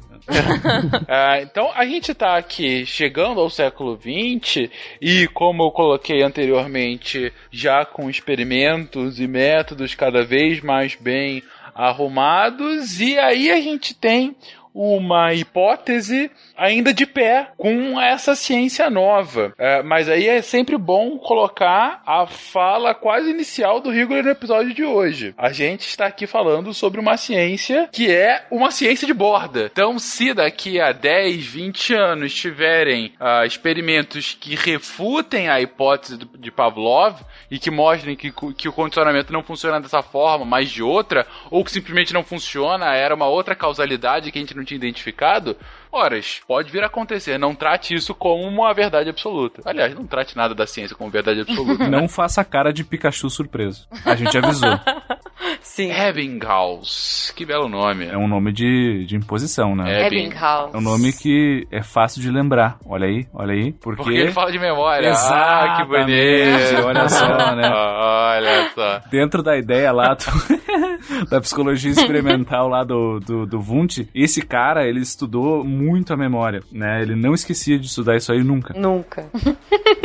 E um dos conceitos que ele, ele conseguiu estabelecer bem claramente, assim, é uma coisa que hoje, por exemplo, a gente usa. Vocês vão ouvir a galera do Meia Lua comentando nos casts de, de jogos lá deles, por exemplo, que é a curva de aprendizagem, né? Então, como é que a gente aprende as coisas? Então, assim, bom, se eu ficar lendo uma listinha de nomes aqui, eh, eu vou começar a lembrar mais ou menos dela, né? Por que, que a gente decora as coisas? Por que, que eu lembro de algumas coisas e outras não, né? Então, o quanto o, o esforço mais tempo ou repetição mais tempo vai gerando essa capacidade de recuperar mais essas informações e de armazenar, né? É, já que você falou do meia-lua, é tipo você jogar uma, uma fase de um jogo, morrer várias vezes e depois você passar facilmente por aquela parte e falar: Nossa, isso era tão fácil, como que eu morri aqui, né? Exatamente, exatamente. Quem ficou muito famosa hoje em dia é a Nintendo, né? Os jogos dela, por exemplo, tu pega o Mario, o último que saiu, o Mario Odyssey, não tem tutorial, né? Tu vai jogando e o próprio jogo vai te ensinando e a tua curva de aprendizagem vai subindo. Portal É. também é um jogo assim. Portal, eu É. acho que é clássico, né? Portal acho que é o melhor Nossa, exemplo de total. curva de aprendizagem que tem. Pô, Porque... demais, É, demais. Além de ser um jogo genial, a curva de aprendizagem é suave. Tu nem percebe quando vê tu aprendeu. É tipo. Tem- tem- Tu tá se divertindo e quando vê, meu Deus, eu aprendi uma coisa. Olha só, aprendi É. uma coisa. Olha, muito bom. Começa a primeira fase do Portal, tem que criar um, ligar um ponto A, um ponto B. E se tu do nada pular pra última fase, tu não faz ideia do que tem que fazer. Porque tu vai ter que pular e Sim, mudar a é gravidade, ir pra um lado pro outro, e joga pra lá e no pulo tu muda do portal. É maravilhoso. Basicamente. E se vocês quiserem ver, principalmente pra quem gosta de jogo, né? Ah, mas também pra quem não gosta, é muito interessante conseguir jogar Portal com os comentários dos produtores do jogo. É genial, porque a cada fase eles explicam por que que cada puzzle é daquela forma. Eles explicam como que naquele primeiro momento é um teste pra ver se você entendeu um novo movimento, e logo depois eles põem a prova e aí a prova final pra ver se você entendeu mesmo. É Caramba, muito, muito, muito legal. É, é, além de ser um jogo excelente, muito recomendado. Uma das melhores é, vilãs da história do videogame. Aliás, eu queria aproveitar então para fazer mais uma referência de jogo aqui, de curva de aprendizagem linda, maravilhosa, que é o The Witness. Fica aí a dica, é um jogo que não te explica nada, não te ensina nada, e você vai comer. você- é uma ilha, é tipo um mundo aberto de puzzles com curvas de aprendizagem. Às vezes você passa num lugar que você não faz ideia do que tá acontecendo ali, e depois um outro, uma outra área da ilha vai te fazer aprender. E aí você volta lá no começo e fica fácil. Eu vou dar uma meta dica que é ouçam as dicas da Jujuba de jogos. São muito boas. Cara, The Ah. Witness é The muito bom, Witness, gente. gente. Muito bom. Há Muito dois bom, anos muito atrás, bom. boa parte do SciCast ficou viciado nisso e vale muito Exato. a pena jogar. Compre batom, compre batom, seu filho merece batom. Agora, talvez a figura maior da psicologia, digo, maior para um leigo, né? Um cara que sempre é reconhecido, como vocês até já citaram, como o pai da psicologia, como a gente a conhece Né? hoje, seria Freud e seu charuto. Sigmund Freud. Uhum. Seu divã. Freud, seu divã e seu charuto, exatamente. Por que, que Freud é tão emblemático assim? E ele é tão emblemático assim ou foi só um cara pop? Market. Cara, Marketing. isso aí tinha um bom PR, né?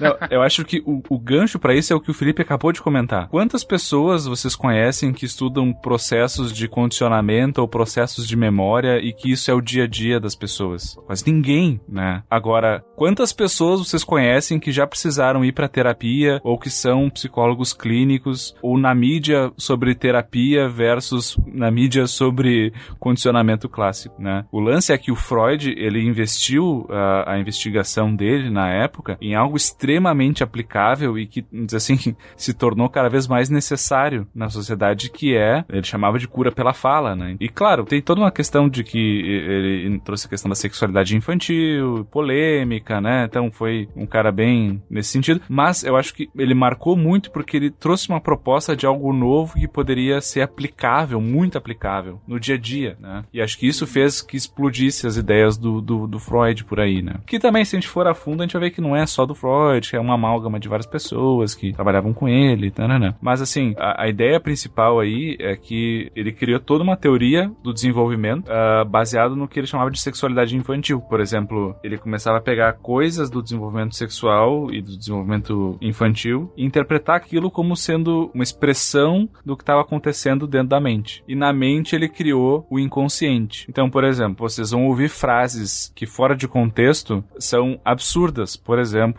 inveja do falo, a, a vagina dentada. Síndrome de castração. Síndrome de castração, né? Então, assim, e daí ele, para completar a bizarrice, ele tinha que usar mitos gregos para explicar isso, né? Então, comple complexo de Édipo. De Édipo.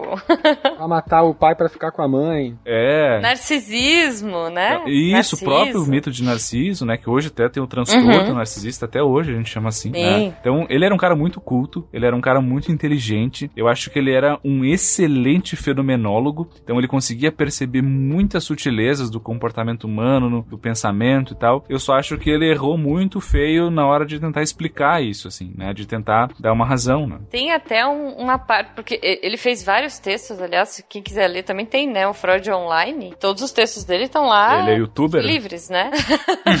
é. youtuber. é, você pode ler todos os textos dele na íntegra e tal, são bem bacanas. Bem malucos, mas bacanas. E tem um em específico que ele explica, a, ele tenta explicar cientificamente e, como diz meu professor de psicanálise, falha miseravelmente. É o que o meu professor fala, assim, meu, meu professor de psicanálise fala, não leiam isso, porque foi onde ele mais errou, foi quando ele tentou explicar cientificamente o que ele aplicava. Sim. Que, assim, foi um fiasco, sabe? Por exemplo, uh, ele, na formação de base, era um neurologista. Ele estudava pombos, especialmente funcionamento de... Vocês vão ver que psicólogo tem um fetiche com um pombo, depois quando a gente chegar no skin. Talvez é né, coisa fálica, né? Talvez próprio Freud explique. Mas, por exemplo, quem nunca ouviu falar, ah, fulano é neurótico, né? Isso vem lá do que ele postou como neurose, né? E que no início a explicação era que tinha um problema nos dendritos do neurônio que fazia com que as pessoas se agissem daquela forma. Então, no começo, ele não tinha todas essas ideias de, de malucas, vamos dizer assim, desses nomes loucos. Era realmente tentando, bom, como é que o transito da neurologia hard aqui, do pombo, para explicar o porquê que a pessoa não consegue manter um relacionamento estável, sei lá, né? Só que,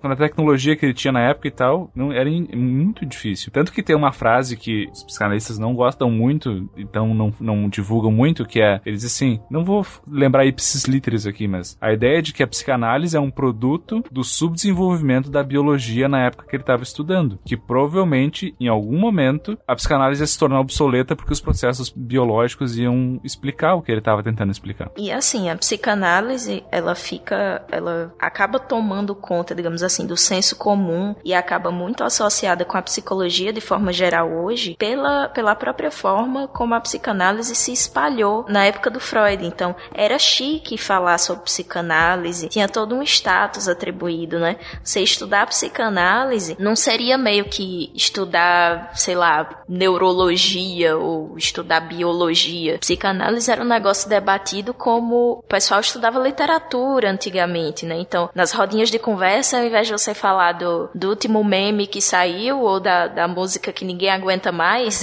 você falava de, de psicanálise, das neuroses, do complexo de Édipo. Então, o Freud ele acabou sendo muito profícuo em tornar a psicanálise pop. Então a psicanálise ela acabou tendo uma grande abrangência do público leigo, acabou sendo muito disseminada e por isso até hoje é muita confusão entre a psicanálise e a psicologia. Também porque muita gente famosa se tratava com Freud, né? Tinha, sei lá, neta do Napoleão, umas coisas, um, um pessoal bem da alta sociedade, assim, que se tratava com, com psicanalistas da época, não, não só o Freud, né? É depois que ele fundou a, o, o, o clube, digamos assim. E eu acho que tem uma coisa é, engraçada na psicanálise que talvez tenha contribuído para ela ser tão famosa hoje em dia, que é assim, eu vou falar isso, mas sem nenhum sentido pejorativo, mas é porque a psicanálise ela tem um ar de seita iniciática, sabe? Tu entra pra psicanálise aí você começa a falar com um vocabulário próprio, um jeito de falar próprio, é você muda seu jeito de se vestir. Então, isso isso tinha muito poder na época e ainda tem hoje, é muito engraçado. É, eu não sei se o pessoal aqui teve a mesma experiência que eu na graduação, mas eu assim, quando você entrava na sala para dar aula, ficava esperando o professor e, sei lá, primeiro dia de aula, dependendo da roupa com que o professor entra na sala, tu já sabe se ele é psicanalista, se ele é da TCC, se ele é organizacional. Nossa, acho que não, hein? Os meus Sério? professores. Olha, do psicanalista não. Agora a diferença entre o pessoal da organizacional e da social tem bastante. Não, me fala do psicanalista, que agora eu fiquei curiosa. Já que a gente tá falando de Freud, eu vou falar então do- dos arquétipos do Jung e vou dizer os arquétipos dos psicólogos. Psicanalista é aquela que vai com mecharpe, colar de pérolas, cabelo Gente. com laque e um vestidinho justo e um blazer, Sim. um taillé. Sim, sim, Cara. Né? sim. Eu e o Felipe, a gente nunca se viu, a gente nunca estudou nos mesmos lugares e a gente tá concordando sobre algo super subjetivo, então isso significa algo. Ok, posso falar do meu professor? Como é que ele é? Psicanalista? Camiseta de banda, barbudo, maluco, Heineken na veia. E tem um cachorro. Ele falou. E o cachorro dele chama Sigmund, óbvio, né? O Sig. É, Assim, é, Ele isso, isso é sintomático também. É, então, mas ele é- não é, não é pomposo. É, essa semelhança que o, o Higgs e o, o Felipe encontraram pode ter muito a ver com a instituição onde eles se formaram também, pela tradição de psicanálise ser mais antiga lá e ter, ter digamos assim, Pode os ser. dinossauros ser. da faculdade que vão ter bem esse estereótipo, porque assim, o professor que eu tive de psicanálise, ele é bem novo e ele foge total a esse estereótipo. Então, a gente brinca dizendo que determinadas abordagens têm alguns estereótipos e assim, gente, tem, né? A gente não queria dizer nada não, mas tem, porque de certa forma, só adiantando um pouco as coisas, a abordagem ela é uma visão de mundo. Então, meio que todo mundo que vê daquele jeito age que nem as pessoas daquele clubinho. Por isso que Freud ele tem tantos dissidentes, porque quando ele faz a Sociedade Psicanalítica de Viena, ele treta com muita gente, porque quando a galera chega e diz, mas Freud não é bem assim, aí ele diz, então tchau, o clubinho é meu, eu sou o dono da bola, vai jogar bola em outro campinho. Ei, que beleza. Freud Saca? era Então, muito louco. e isso dentro da psicologia é muito comum, essas tretas pessoais que acabam gerando novas teorias também. Sim, é muito legal. é, ne- nesse Freud Online aí, gente, se vocês tiverem curiosidade, é legal ver, porque às vezes ele começa os textos dele tretando com outras pessoas. Respondendo a outras pessoas. É, porque eu fiz assim, e mimimi, e tipo, desculpem psicanalistas, mas o Freud é muito engraçado, eu gosto, tá? Eu acho legal estudar. Basicamente, o que vocês vão ler do Freud é, é tudo textão. É textão e... É textão, é. O Cara, imagina o Freud com o Facebook. Eu fico imaginando isso. ah, ele ia ser chato pra caralho. Ele seria facilmente YouTube. com certeza, com certeza.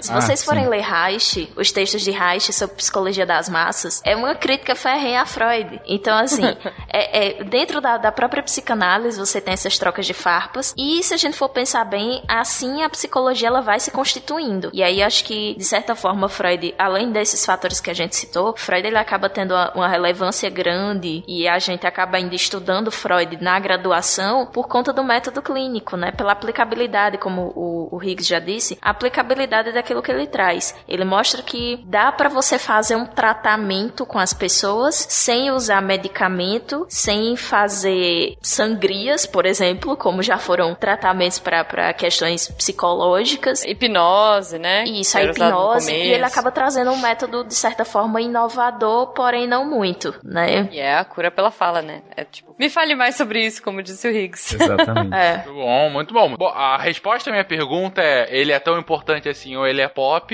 É sim, né? Do tipo, ambos. Ambos. ah. Sim, É. sim.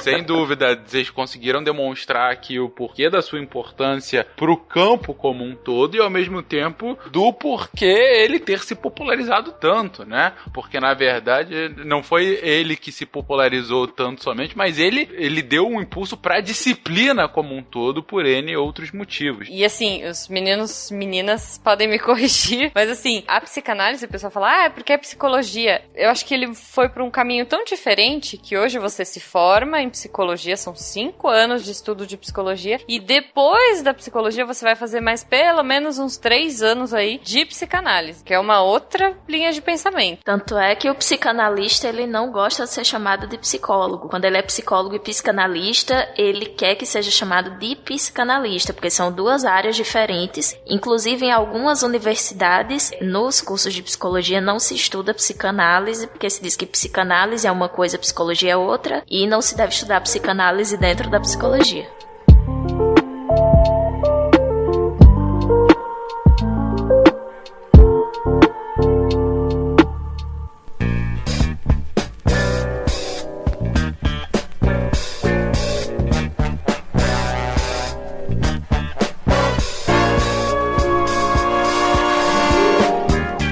Que aqui só vou fazer um comentário, porque acho que a gente está chegando nessa parte da história aqui em que isso acontece. Como é uma ciência nova, tem muitas ah, teorias divergentes que coexistem, né? Sim, muito. É a famosa hidra que você corta a cabeça na duas. Exatamente, Fato. exatamente. E a espada que corta é- são picuinhas pessoais, basicamente, né? São cartas e eles cortam com papéis afiados. Com papel, sim. que era o Facebook da época. Pois né? é.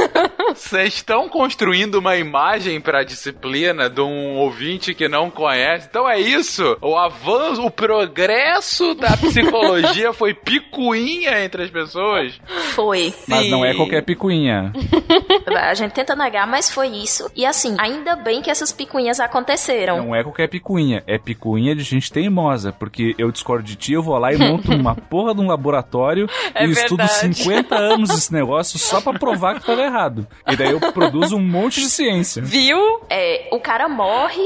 E aí, mesmo depois do cara morto, você continua estudando o negócio, você lança um, um- um- livro enorme e dizendo assim: olha, a teoria do fulano tá errada por isso, por isso, por isso, por isso, por isso, e o fulano era assim, assim, assim, e a teoria dele é um cocô. Aí todo mundo tá, cara, mas o cara já morreu. Aí ele não importa, a teoria dele tá errada e eu tenho que mostrar aqui com a minha teoria. Tem, eu acho que um cara muito eh, expoente disso e que a gente já, já entrando então na ciência do século XX é o Skinner, né? O Burrus Frederick Eu Skinner. tava pensando nele. que é o cara que imagina uma mistura de, de professor Pardal com um psicólogo assim. É, é ele.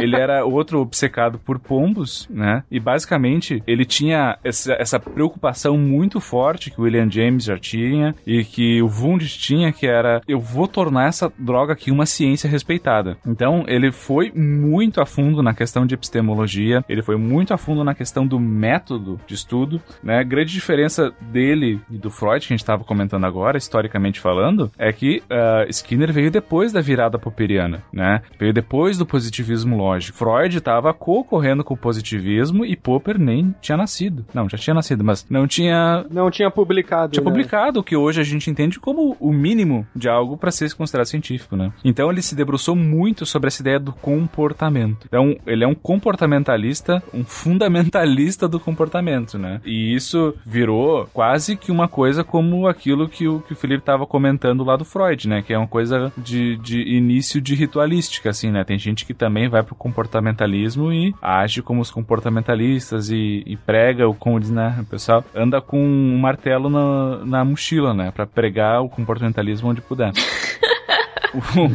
Na verdade, ela anda com chocolate, Rigoli, porque a gente não faz nada com a punição, a gente faz com reforço. Exato, exatamente, exatamente. Isso que a Dani comentou agora é o um, assim, talvez o take home message do Skinner, que é esse que a gente fala de reforço e punição. A gente, eu já comentei isso em outros casts e, e o pessoal também, mas a ideia geral é o, como que o ambiente se retribui um comportamento que tu tens, né? Então, por exemplo, acho que o melhor exemplo mais prático é quando no The Big Bang Theory o, o Sheldon descobre, descobre não, né? Ele lembra que ele pode usar as técnicas behavioristas pra mudar as pessoas ao redor dele pra fazer o que ele quer. A Penny, E dele cara. começa a usar chocolatinho, chocolatinho. né? Aquilo ali que ele tá fazendo, tecnicamente, é um reforço positivo, né? E como a Dani muito bem colocou. Faz o que eu quero, toma chocolate. Exato. E esse também é um experimento que vocês podem fazer, né?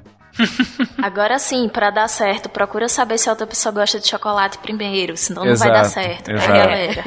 É. A pessoa que não gosta de chocolate, ela não tem salvação, não. Isso aqui deixar registrado. é um bom ponto. Pra quem não viu Big Bang Theory, é um episódio em que o Sheldon, um dos personagens principais, quer instituir um padrão de comportamento pra uma outra personagem. E então ele acaba fazendo justamente isso. A cada ação que ele julga correta, dá um chocolatinho pra ela. E mas dá, faz isso é, sem ela perceber, vamos colocar assim, sem ela perceber que ela tá sendo testada, né? Ele só na hora que ele faz alguma coisa, ah, você quer um chocolate, você quer um chocolate, você quer um chocolate, até que ele começa de fato a ver os resultados dessa ação dele. Um outro exemplo também em série é na série The Office, em que o, o personagem principal, né, o Jim, tá querendo pregar uma peça num funcionário do- no- que trabalha com ele, o Dwight, e ele fica durante algum tempo fazendo algo similar. Ele sempre que ah, toca um telefone, ele dá uma bala pra ele. É, ele pergunta: "Você quer uma bala?" Ele fala: "Quero." "Quer uma bala?" "Quero." "Quer uma bala?" "Quero." Até que em determinado momento ele vai testar, ele só toca o telefone e automaticamente o Dwight estende a mão, é, já esperando assim. E aí ele pergunta: "O que, que você tá fazendo?" E o próprio Dwight fica: "Hã? Que? Não sei", sabe? Ele não entende por que ele fez isso.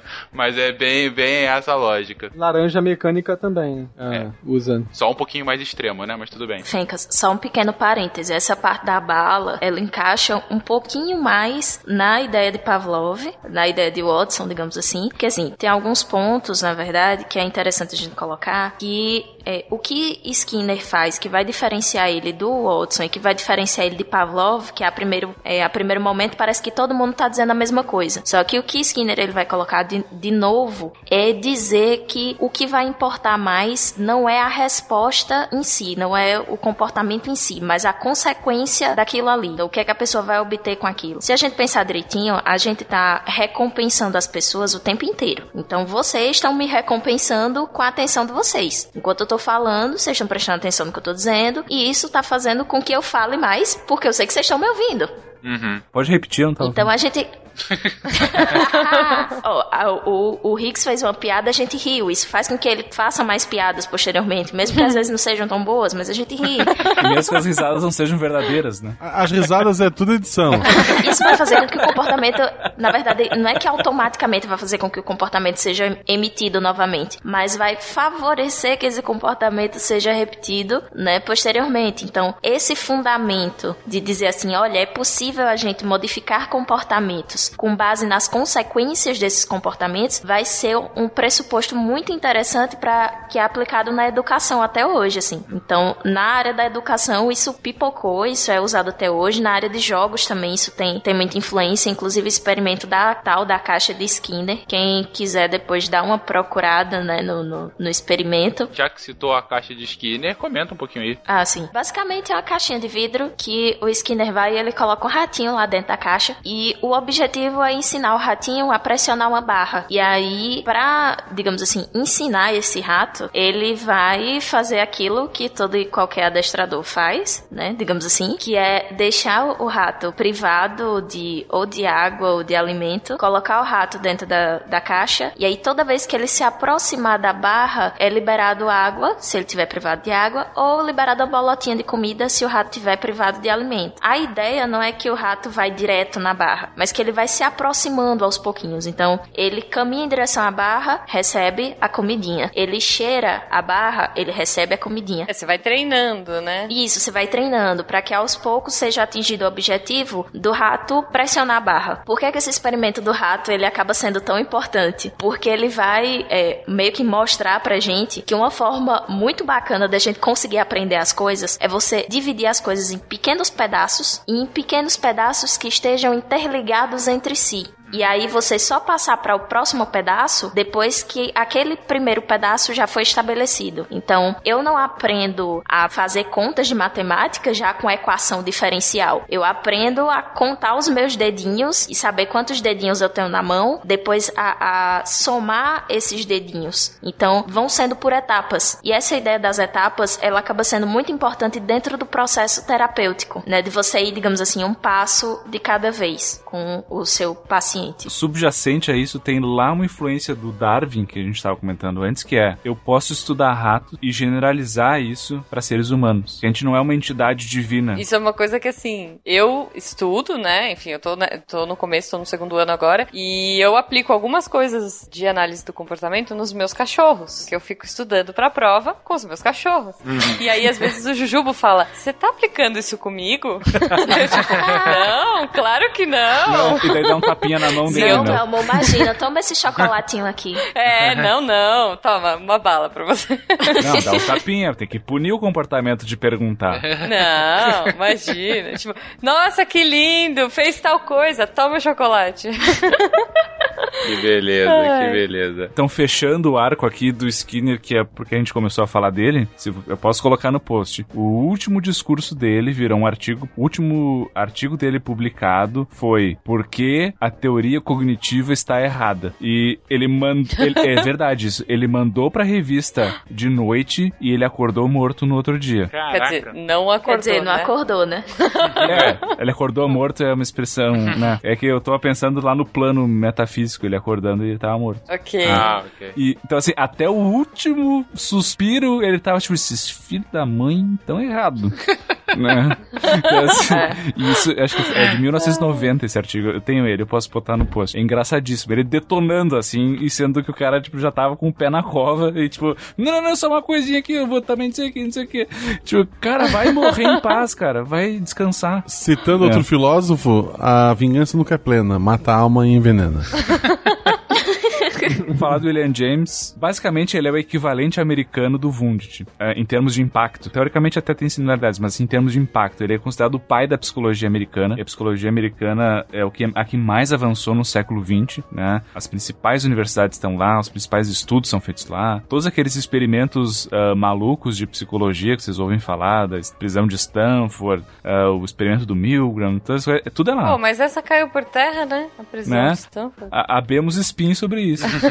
Mas a ideia aqui é que ele foi um dos caras que se debruçou sobre isso, em cima dos achados do Freud, em cima dos achados do Pavlov, né? Ele não, ele não tinha muito contato com as coisas do Freud, né? Não era a praia dele, mas era mais essa ideia da psicologia bem comportamental. E ele era um cara, assim como Wundt, ele era um cara gênio e que abrangia muitas coisas. Ele era muito eclético no que ele estudava e no que ele tentava explicar através dos fenômenos psicológicos. Era um polímata. Exa Nossa, parabéns pelo uso da palavra polímata. Que bonito. Ah. Que bonito.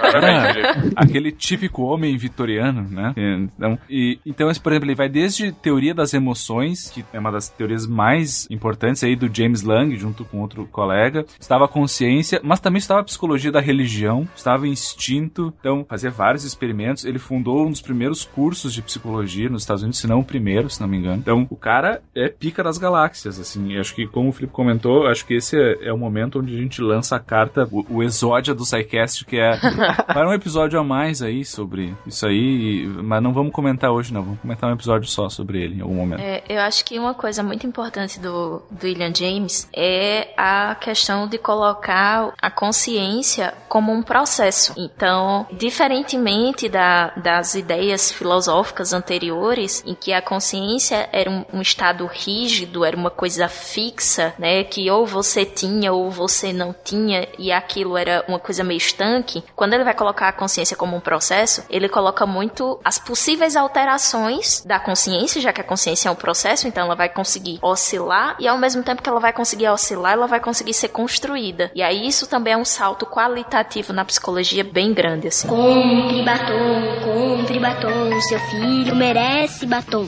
Bom, mas deu para ver esses últimos teóricos. E aqui, gente, é sempre bom frisar que está sendo falado teóricos que foram expoentes de suas áreas, mas que sem dúvida tantos outros devem ter feito pequenas contribuições menores para que eles cheguem aí, enfim, assim como é feita a ciência hoje em dia, né? Mas deu para ver nessa evolução que lá de Grécia e Egito antigo até a virada, esse início de século 20, eu vou enfatizar isso, acho que pela terceira vez no episódio. Como que muda-se, claro, o referencial, mudam-se as ferramentas, muda-se muito a metodologia, mas ainda a busca para entender por que, que a gente pensa como a gente pensa. E afinal, o que, que é isso que faz a gente pensar? O que, que afinal é a nossa mente? O que eu achei mais interessante desses últimos que vocês citaram, né? Tanto, bom, de certa forma, o Freud, ou, ou muito o Pavlov, o, o Skinner,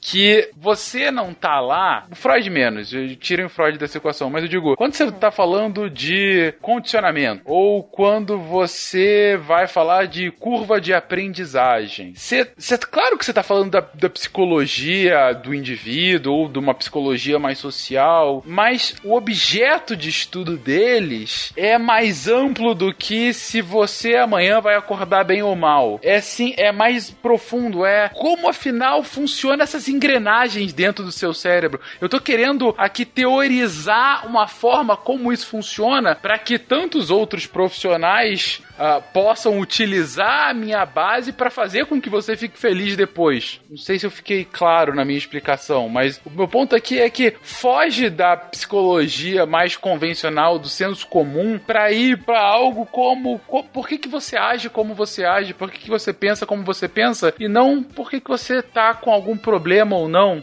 Faz sentido o que eu tô falando? O que você tá falando é que aqui a gente tá apresentando um escopo da psicologia que vai além da clínica, que é o que as pessoas entendem como sinônimo de psicologia. É porque assim, tem a confusão entre o que é psicologia e o que é psicoterapia, como se ambas as coisas fossem a mesma coisa. Mas, na verdade, uma fundamenta a outra, né? Então, a psicoterapia, ela deriva de todos esses saberes da psicologia. E aí a gente também não fala em psicoterapia, a gente fala em psicoterapias. Porque aí de cada cara que tretou com outro cara vai se desenvolver uma, um modo de aplicar aqueles, aqueles conhecimentos na, na prática clínica. Então, você vai ter o estudo das engrenagens, como o Fencas mesmo falou, só que estudar engrenagem não significa construir um relógio. E aí, quem, digamos, vai botar o relógio para funcionar e vai botar a coisa para girar, vão ser os psicoterapeutas. Porque a partir daquele, daqueles fundamentos, eles vão, digamos assim, é, elaborar como colocar colocar aquilo em prática, como é, trabalhar aquilo no setting terapêutico, dentro da clínica, ou dentro de uma empresa, ou dentro de uma escola, enfim. É que nem o médico. O médico ele vai botar em prática o que ele vê nas diversas disciplinas de é, associadas à medicina, tipo a, a fisiologia, anatomia, fisiologia. É, isso. Ele vai o clínico ele bota em prática tudo aquilo que ele vê que não necessariamente é clínica. A, a clínica é a arte de botar em prática os conhecimentos sobre o funcionamento do organismo. E imagino que tenha, como, como você colocou agora, né, Dani, que você tenha formas diferentes, você vai aplicar esses mecanismos teóricos dos diferentes pensadores para diferentes terapias, nesse caso, né? Diferentes abordagens de como lidar com o paciente. Isso, que é basicamente uma pessoa que tem uma orientação de base skinneriana, ela vai pensar um processo terapêutico de uma forma diferente de uma pessoa que tenha base freudiana. Assim, para colocar um exemplo bem óbvio.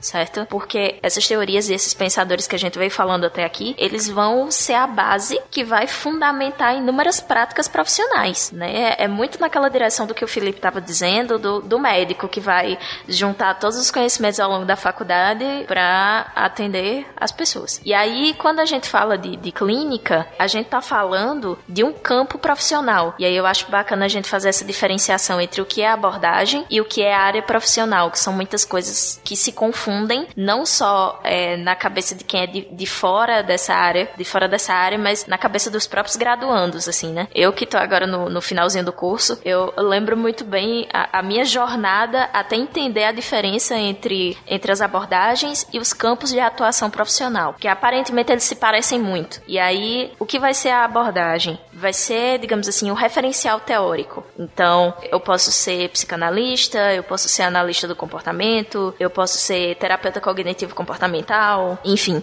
são linhas teóricas. E aí essas linhas teóricas, elas podem ser aplicadas em qualquer campo profissional do psicólogo. E qual é o campo profissional do psicólogo? É a clínica, é a escola, é o hospital, é o posto de saúde, é um, um, uma organização esportiva, é a área jurídica. Então, os campos de atuação são todos os locais onde o psicólogo pode se inserir. E aí, só dando um spoiler, queridinhos do meu coração. O psicólogo ele pode se inserir e trabalhar em absolutamente qualquer lugar. O que a Dani quer dizer é que a gente consegue arrumar uma desculpa para trabalhar em praticamente qualquer lugar.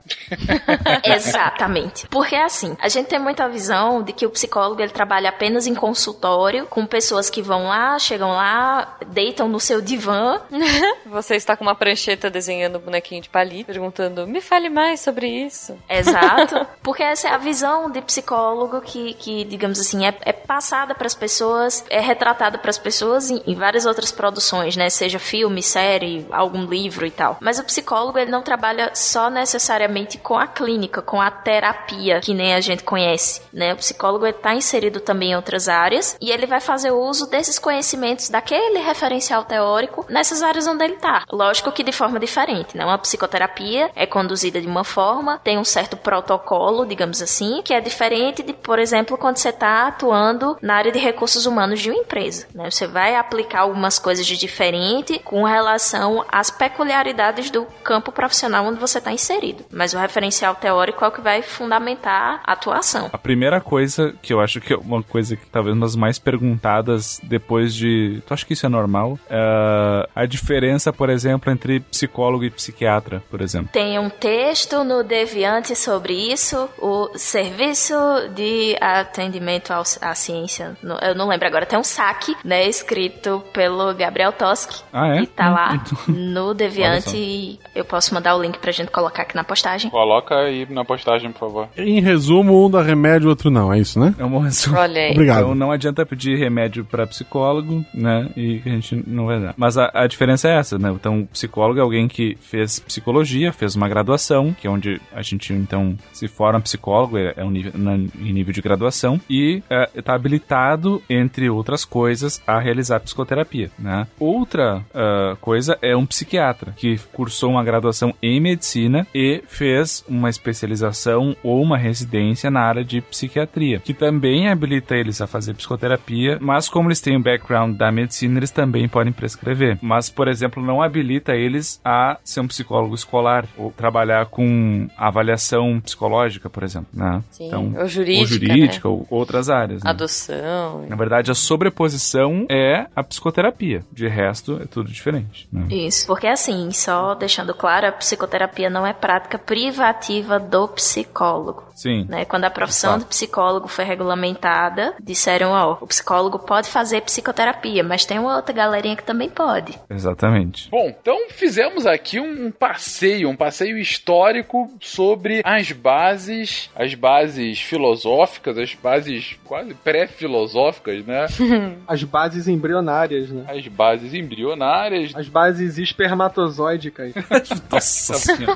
Dessa hidra, como a gente colocou aqui, desse monstro monstro de muitas cabeças e de que veio de várias disciplinas diferentes e que chega aqui como uma disciplina, uma disciplina com é, em cima das suas próprias pernas. Vimos aqui como que essa busca sobre o entendimento do que afinal é a mente, como ela funciona e como ela se relaciona com o nosso corpo, é, foi um, um norte para praticamente todos os teóricos aqui comentados e sobre seus pensamentos e sobre seus desenvolvimentos e sobre como chegamos com o conhecimento que a gente tem hoje do que somos, de como nos constituímos e dessas trocentas ramos da psicologia. E eu acho que esse é o grande mensagem do episódio é a psicologia tem muitos ramos porque as pessoas têm um ego do tamanho do mundo e discordam de si e criam uma, uma vertente para fortalecer o seu próprio ego. Uh, isso é um exagero, claro, mas aparentemente nem tanto. Na verdade, a psicologia ela tem muitos ramos porque as árvores somos nós. Desculpa, não podia deixar de passar. no final é tudo daddy issues e todo mundo tá tentando, né, se resolver. Enfim. O ponto é a gente não quis se aprofundar excessivamente em nenhum dos pontos aqui levantados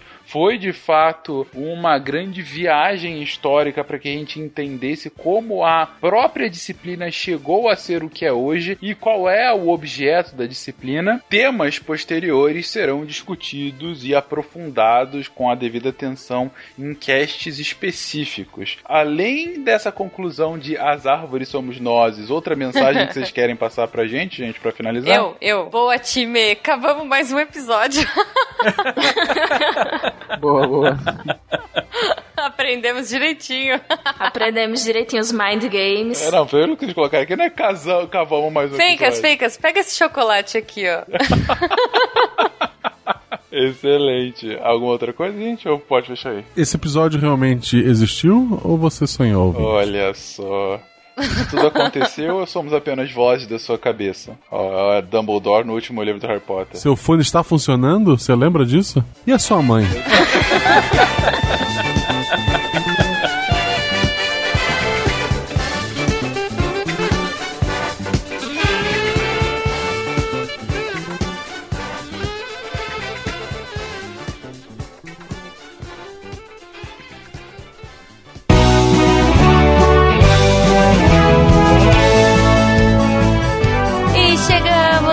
de recadinhos. Sim, que episódio da hora. Não é porque eu vou puxar a sardinha, não, mas. Ah, que lindeza. Falar de psicologia é bom demais, gente. e se você quiser ajudar o SciCast e o Portal Deviante a continuar falando de assuntos legais e intrigantes e incríveis, você pode, a partir de um real pelo PicPay, Patreon e Padrim, ser o nosso apoiador. Desde já, meu muito obrigada. E se você não puder ajudar, divulgue para os amigos, mostre para todo mundo, porque esse projeto é lindo demais e precisa ser muito longo. Se você quiser falar com a gente, você pode entrar em contato através do e-mail, se for uma coisa mais fala que eu te escuto, contato@saicast.com.br ou se você quiser espalhar para o mundo e trocar ideia e fazer amigos e pegar gifs de bizarros dos meninos e das meninas do Deviante, você pode entrar lá no nosso portal, entra no post desse episódio e comenta. Estaremos felizes em conversar com você. Ah, já que você tá por aqui, pô, já que você tá no Portal Deviante, aproveita para conhecer os outros projetos da casa. Temos podcast saindo todos os dias, tem muita coisa boa por vir. E, cara, vocês viram que ontem teve parceria com a Schneider, né? Se você não ouviu, corre lá, que tá muito bom o episódio. E tem coisa pra vir aí, tem muito mais coisa legal a caminho. Então fiquem de ouvidos atentos, peguem seus fones. E é isso, agora um ótimo final de semana e até semana que vem. Se a ciência não for divertida, tem alguma coisa errada. Tem que ser divertida. A coisa mais divertida que tem é a ciência.